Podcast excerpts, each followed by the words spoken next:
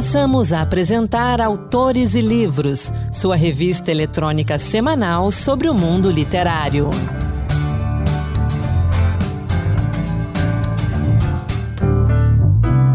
Olá! A partir de agora, Autores e Livros, sua revista literária de toda semana, sou Anderson Mendanha e o programa de hoje é dedicado ao Dia da Consciência Negra, celebrado em 20 de novembro. Vamos falar da causa negra, das ações do Senado Federal em prol da equidade de gênero e raça e de livros. Vamos falar de livros como Bom Criolo, romance de Adolfo Caminha, Bahia de Todos os Negros, de Fernando Granato, Cotas Raciais, de Lívia Santana Vaz e outros, vários outros. E para conversar com a gente sobre esses livros e sobre o Dia da Consciência Negra, a gente recebe Estela Maria Vaz, e Vanessa Martins, coordenadora e vice do Comitê Permanente pela Promoção da Igualdade de Gênero e Raça do Senado Federal. Bem-vindas. Olá, Anderson, uma alegria sempre estar aqui com você, com os ouvintes. Vanessa. Olá, Anderson. Espero que os ouvintes é, tenham um bom momento aqui conosco. Meninas, uma alegria ter vocês aqui. Estela já é de casa praticamente, né? E para falar de um assunto muito, eu considero muito importante, que é o Dia da Consciência Negra.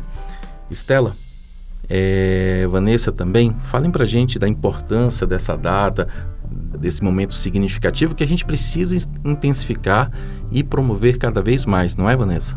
Sim, é, se nós pensarmos em relação à questão da existência, temos apenas 51 anos e nós fomos o último país, um dos últimos do mundo, a simplesmente abolir a escravidão. Então, falar sobre a questão da consciência negra não é apenas um direito dos negros, é um dever de todos, para que possamos realmente ter essa consciência social da necessidade de trazer a questão do racismo em pauta. Estela, é, você coordena o comitê aqui no Senado que ações que estão sendo realizadas no momento, aqui no mês da consciência negra, em especial pelo Dia da Consciência Negra? Bom, Anderson, é, esse ano, como a Vanessa bem falou, são 51 anos de Dia da Consciência Negra, uma data ainda que não é reconhecida nacionalmente, né, de maneira formal, institucionalizada ainda. E a nossa intenção sempre é celebrar essa conquista, que é uma conquista diária. Então, dentro do Comitê de Equidade, dentro do GT de Raça também, esse grupo específico que trabalha com essas ações, nós temos tanto uma abertura conjunta dessa campanha, que são dos 21 dias pelo, de ativismo pelo fim da violência contra as mulheres, que começa com 20 de novembro, justamente para trazer a questão da mulher negra, que sofre, então, é, diversas outras violências, né? E aí a gente tem também roda de leitura com o livro Bom Crioulo, que vamos falar um pouquinho aqui ainda. Teremos o, o lançamento de um mini curso do Estatuto da Igualdade Racial, uma reunião aberta do GT de raça para promover um pouquinho as ações do grupo, trazer essa reflexão e ainda um almoço que vai ser aberto para toda a população no restaurante Senac, aqui no Senado. Temos no dia 25 de novembro com uma culinária específica, mas trazendo a culinária baiana, mas com essa influência da culinária africana. Ou seja, tudo que minha mãe faz lá em casa, né? Exato. Gente, é, você falou aí da roda de leitura. Eu queria ir nesse caminho aqui agora, que vai falar do Bom Criolo, né? Um livro de 1895 do Adolfo Caminha e é um livro polêmico. É isso mesmo, Vanessa? Por que, que ele é polêmico? Ele é polêmico porque ele aborda dois assuntos que são bem complicados, principalmente na nossa sociedade. O primeiro é a questão do racismo, que é o racismo estrutural que nós falamos, e também a questão da homoafetividade. Então, sempre são assuntos que trazem uma questão muito mais sentimental do que a questão racional, isso pensando em todos os aspectos possíveis. É importante que nós tenhamos ciência e consciência cada vez mais de que acolher as pessoas independente da escolha é algo fundamental para que a gente possa ter uma sociedade e possa ser chamado de uma sociedade civil. A questão também que Amaro, que é o ex-escravo, que na verdade quando a gente lê o livro a gente percebe que é um escravo fugido, num momento em que já tinha sido abolido a escravidão no Brasil, porque a gente está falando de possivelmente ali de uma época de 1890, a publicação dele foi em 1895. Então a gente vê que existiam ainda regiões no Brasil que adotavam, que tinham como um preceito a escravidão, como se não tivesse acontecido aquele momento que nós falamos que foi uma, uma abolição no papel. Uhum. Porque existem vários lugares e vários relatos, infelizmente até hoje, de pessoas que convivem com a escravidão. E a gente viu que aconteceu muito na sequência da abolição foi ou os fazendeiros botaram os negros para fora, e aí Sim. a gente tem o surgimento das favelas, Justamente. hoje as comunidades, ou então ficaram na, na fazenda, mas o patrão começou a cobrar por tudo, né? Comida, Justamente. moradia, roupa, de uma forma abusiva, de forma que a escravidão se mantém. Aliás, é o tema do torturado, né? Sim. E é interessante que você está trazendo essa questão em pauta, né? Quando a gente fala da escravidão e em relação a, ao Amaro, porque o Amaro tem um momento que ele fala assim que ele fugiu, que ele saiu correndo e era como se quando ele estivesse no navio ele tivesse uma liberdade. Gente, a gente está falando de um período em que já havia a lei do ventre livre. Uhum. A gente está falando de um período em que, em tese, nós tínhamos uma sociedade já industrializada. Então, é, nós percebemos que com a fala do Amaro, ah, eu estou com uma liberdade, sendo que, na verdade, ele sofria castigos físicos dentro dos lugares em que ele estava, também ali na Marinha. A gente está falando de uma força que é importante para um país, mas que algumas pessoas utilizavam, em tese, o que nós tínhamos de correção, que é necessário em alguns aspectos, mas é, de uma forma é, completamente destoando daquilo que nós entendemos como correção. Esse livro, como é que ele foi recebido na época? Ele foi recebido com muitas críticas. Na verdade, se a gente pensar, é um livro que ficou escondido é a coisa mais esquisita a gente falar isso da nossa literatura. Se a gente pensar que Machado de Assis também era um escritor preto. Então, assim, e a gente está falando de um escritor branco. Isso. É Nós estamos né, falando de um escritor, isso, de um escritor branco, casado. Então a gente está falando de uma pessoa que tinha toda uma estrutura para não ser rechaçado. Uhum. A gente está falando de um aliado que nasceu naquela época, porque a gente fala que são pessoas que são aliadas, que não veem efetivamente a cor, que veem sim as pessoas, que é isso que importa efetivamente. Eu não olhar a cor, mas se eu tenho uma situação em que a cor para mim é um elemento que pode impedir o contato, que eu trabalhe isso. Então ele conseguiu trabalhar isso ele conseguiu vencer a, a situação de ser um heterossexual falando sobre um romance homossexual, ser um branco naquela época falando a realidade de um preto. De ser, sim, ele trabalhou na Marinha, de ser, sim, uma pessoa que trabalhou e conseguir retratar a realidade que tem ali. E ele fala justamente de uma pessoa, que é o Aleixo, que é branco, hum. que tem todo o biotipo de uma pessoa linda, o cabelo, é, os cabelos loiros, olhos azuis, é, olhos azuis, né? Quando a gente fala uma pessoa linda na concepção europeia, que até hoje, infelizmente, reina em vários lugares, principalmente no nosso país. Não discutindo questão de beleza, mas simplesmente o que é belo vai depender da pessoa e vai depender também dos conceitos que ela tem de vida. Isso mesmo. E de respeito com o outro. Para finalizar essa nossa eh, conversa aqui sobre o bom crioulo, por que falar desse livro hoje em 2022? Nossa, é um assunto tão importante. Se a gente pensar que conceitos, e eu gostaria de salientar que eu sou uma pessoa muito cristã, católica, leio a Bíblia todos os dias, e a gente está falando de respeito. A gente não está falando de escolha, a gente está falando de respeito. Respeito em relação ao outro, que a gente está deixando cada vez mais. Eu falo que, na verdade, A gente está numa sociedade em que o que é físico e o que é virtual está sendo cada vez mais jogado para um segundo plano. Porque hoje a gente tem interação com pessoas de diferentes lugares do mundo, como se a gente estivesse conversando com uma pessoa do nosso lado. E aí a gente tem metaverso, tem uma série de realidades. E na verdade a gente está perdendo aquilo que é mais importante, que é o contato, que é a empatia com o outro. E a gente está deixando isso de lado. Isso é tão importante. Muito. Então, para quem está acompanhando a gente aqui, a gente vai ficar com essa dica da Vanessa e da Estela, o Bom Criolo, né? Fácil de encontrar por aí para download ou então nas livrarias e também nos sebos. E aqui comigo, Estela Maria Vaz e Vanessa Martins, do Comitê Permanente para a Promoção da Igualdade de Gênero e Raça do Senado Federal. Vamos para as dicas de leitura, então? Estela, que livros que você indica para gente?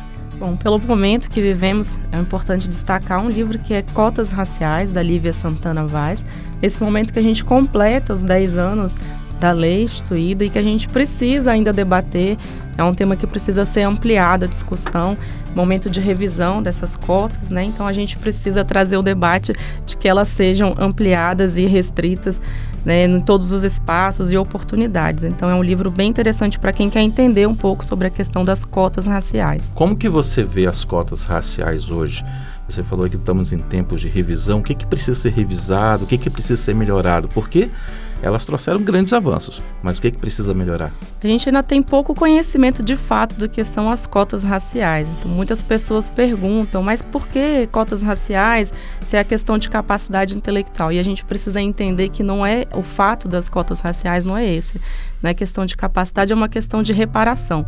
Como a gente trouxe um pouquinho aqui no momento inicial do programa, falando sobre esse momento da escravidão, após a escravidão, onde os negros foram então ali alijados da sociedade, e a gente precisa fazer esse resgate. Né? As cotas eram institucionalizadas, eram algo realmente praticado pela sociedade, pelo governo. Então, nada mais justo que hoje, né, esse se traga então essa reparação mesmo de maneira formal, maneira instituída, né, nas oportunidades eh, para a população negra. Então, é uma questão de reparação e de entendimento que ainda precisamos avançar muito, compreender, dominar o tema para que ela se torne então mais ampla ainda. E você tem alguma outra dica também para gente? Outra dica que eu tenho é Tudo sobre o Amor, da Bell Hooks. A Vanessa falou muito bem do bom crioulo, falou sobre a questão do respeito. E a Bell Hooks ela trata muito sobre essa questão do amor é, implantado enquanto uma política social mesmo. Ela fala a construção de uma ética amorosa. O amor não só visto ali como colocado sempre como um sentimento, uma questão de fragilidade, mas uma intenção. Então, ela traz nesse livro a questão das crianças também, das, das relações familiares, de como a gente pode construir é, esse amor socialmente, intencionalmente, quanto, enquanto uma política mesmo de igualdade social. No momento que chegamos aí a 8 bilhões de habitantes na Terra e todas essas formas de vida precisam ser respeitadas, amparadas, protegidas, garantidas a sua segurança de serem quem são. Então é importante a gente tratar o amor exatamente isso, como essa ética né, de vivência, de convivência diária. E as suas dicas, Vanessa? Eu gostaria só de fazer um adendo em relação às cotas raciais. As cotas raciais, elas nasceram na Índia. A Índia hoje é um dos países que mais exportam talentos na área de tecnologia do planeta. Isso é verdade. Então isso é muito importante a gente lembrar quando a gente criticar as cotas raciais e falar, epa, onde nasceu as cotas raciais? Né? Onde nasceu, onde foi o berço e em qual país e qual o retorno que tiveram com essa questão das cotas raciais. A minha dica é um astrofísico que eu amo, que é americano, que tem TEDs também, mas tem um livro que é maravilhoso, que é o Neil Tyson, que é Astrofísica para Apressados. Eu sou uma pessoa que gosto muito de diversos assuntos e observar o universo é um deles. Esse é um livro maravilhoso. Eu sou apaixonado por ele. Mais alguma dica? Bem, qualquer coisa. Qualquer coisa. Uhum. Bem, ó, vou falar uma dica que eu acho legal para aqueles que gostam ainda de vídeo. Eu gosto muito de ler livros. Mas assim, às vezes tem ali um momento e tudo. São os TEDs da Alexandra Lojas. Hum. É uma, uma é engraçado, né? É uma pessoa que nasceu na França, negra, que entendeu muito mais do que a gente o racismo que existe nesse país. e jogou literalmente na cara e na face de toda a sociedade, principalmente a paulistana. E olha que eu sou paulista. Onde a gente encontra o material dela? Dela, os TEDs é só colocar Alexandra Lojas. Se ainda tiver dificuldade em relação ao nome, coloca aí ex-consuleza da França. E aí lá você vai ter todas as dicas dela. Ela é maravilhosa. Eu tenho duas dicas aqui pra gente. Primeiro, Bahia de Todos os Negros, As Rebeliões Escravas do Século XIX, de Fernando Granato. O estado da Bahia abrigou uma das maiores confluências de negros escravizados do Brasil colonial, ao lado do Rio de Janeiro e Pernambuco. E nenhum outro tem a herança, tem a, a vivência africana como a Bahia. Então, nesse livro aqui, o Granato, ele aponta a relação entre a preservação dessa herança africana na Bahia e a altivez que foi conquistada à força pelo povo negro. Vanessa, você pode falar um pouquinho mais né, dessa questão das rebeliões que aconteceram na Bahia, né? Eu não sei se vocês conhecem a hemeroteca da Biblioteca Nacional. Foram levantamentos que foram realizados de vários documentos históricos. São jornais, são livros à disposição de qualquer um.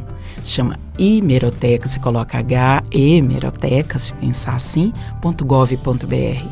A questão das revoluções, se a gente pensar, existem várias revoluções que nasceram no berço da comunidade preta.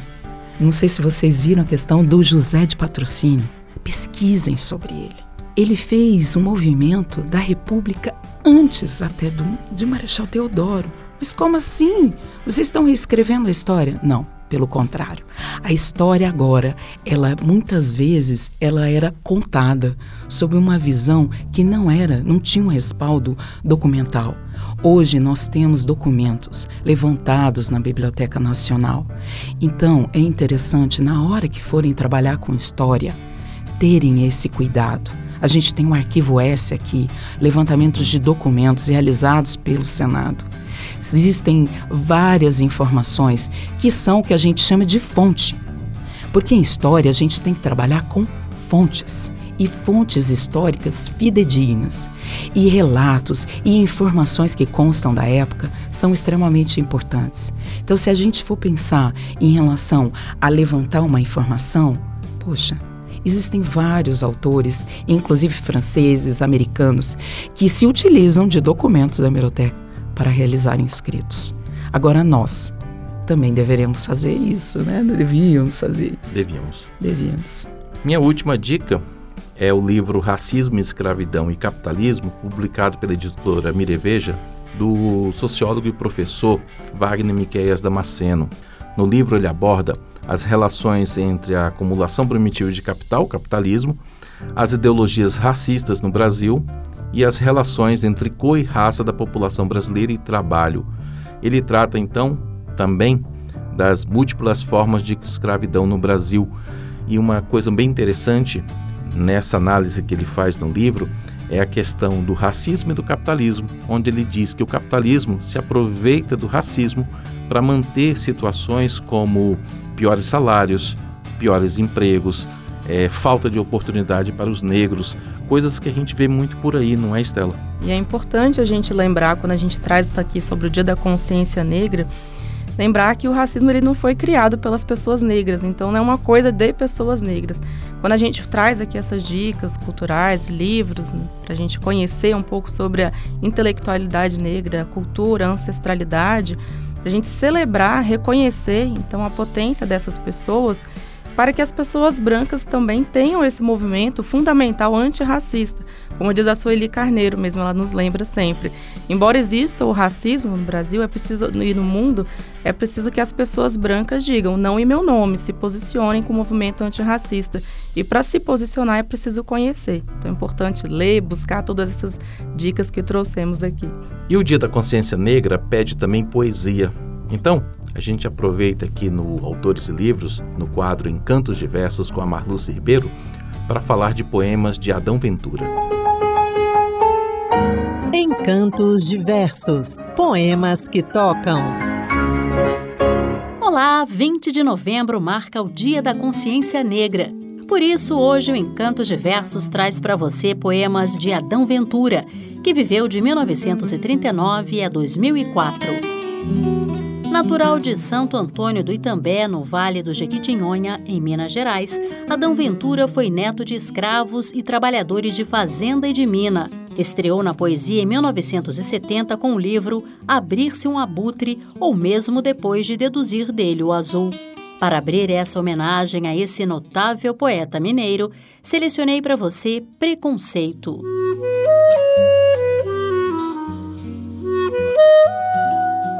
Muitas vezes a cor da pele é uma grande parede. Daí o abraço frouxo, o beijo maldado e o sorriso amarelo. Poeta premiado em 1973, foi convidado a lecionar literatura brasileira contemporânea na Universidade do Novo México, nos Estados Unidos, o que lhe rendeu contato com a cultura afro-americana e com a luta pelos direitos civis dos negros. Tais experiências impactaram sua obra. Prova disso encontramos nos versos de Para um Negro. Para um negro, a cor da pele é uma sombra, muitas vezes mais forte que um soco. Para um negro, a cor da pele é uma faca que atinge muito mais em cheio o coração. Em 1975, Adão Ventura publicou As Musculaturas do Arco do Triunfo. No ano seguinte, Antologia Poética. Em 80, Jequitinhonha, Poemas do Vale. No mesmo ano, A Cor da Pele. Em 1992, Texto Afro e, póstumamente, Litanias de Cão. Ouça agora Senzala. Senzala é a minha carne retalhada pelo dia a dia. Senzala é a sombra que tenho aprisionada nos guetos da pele. Sua poética é marcada por temas que evocam experiências e visões de mundo do homem negro brasileiro. Seu livro de maior destaque é A Cor da Pele, de 1980, justamente por dar ênfase a essa temática. Para encerrar nossa homenagem ao grande poeta Adão Ventura, fique agora com Das Biografias 1. Em negro teceram-me a pele, enormes correntes amarram-me ao tronco de uma nova África. Carrego comigo a sombra de longos muros, tentando impedir que meus pés cheguem ao final dos caminhos. Mas meu sangue está cada vez mais forte, tão forte quanto as imensas pedras que os meus avós carregaram para edificar os palácios dos reis.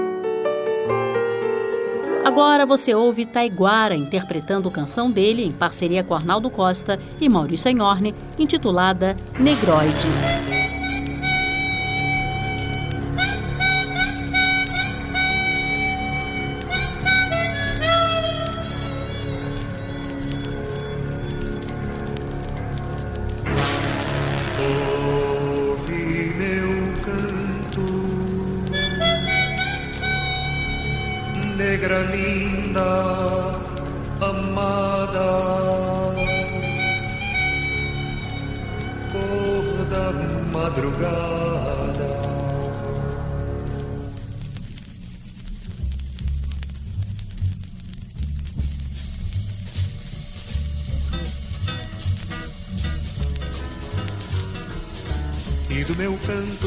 Nasci, cresci, venci minha esperança deixa eu cantar.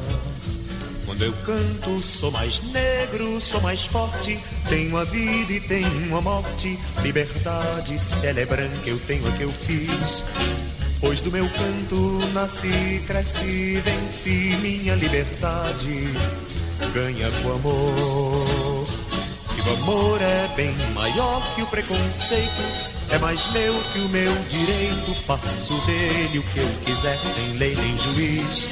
Se muito branco cantasse, se o mundo me amasse, se tudo pudesse ser mais feliz. Ouve meu canto, negra, linda, amada, cor da madrugada.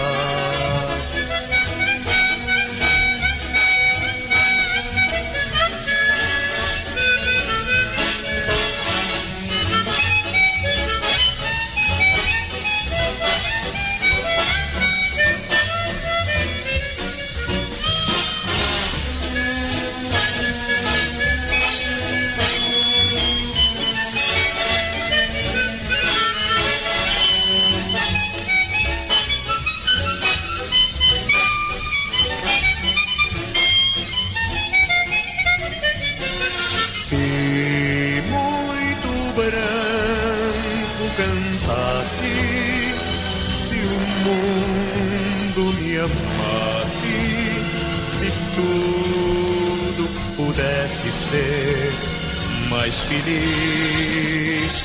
Ouve meu canto, negra, linda, amada, cor da madrugada. Ouve meu canto, negra, linda, amada, cor da madrugada. Ouve meu canto, negra, linda, amada, cor da madrugada, cor da madrugada.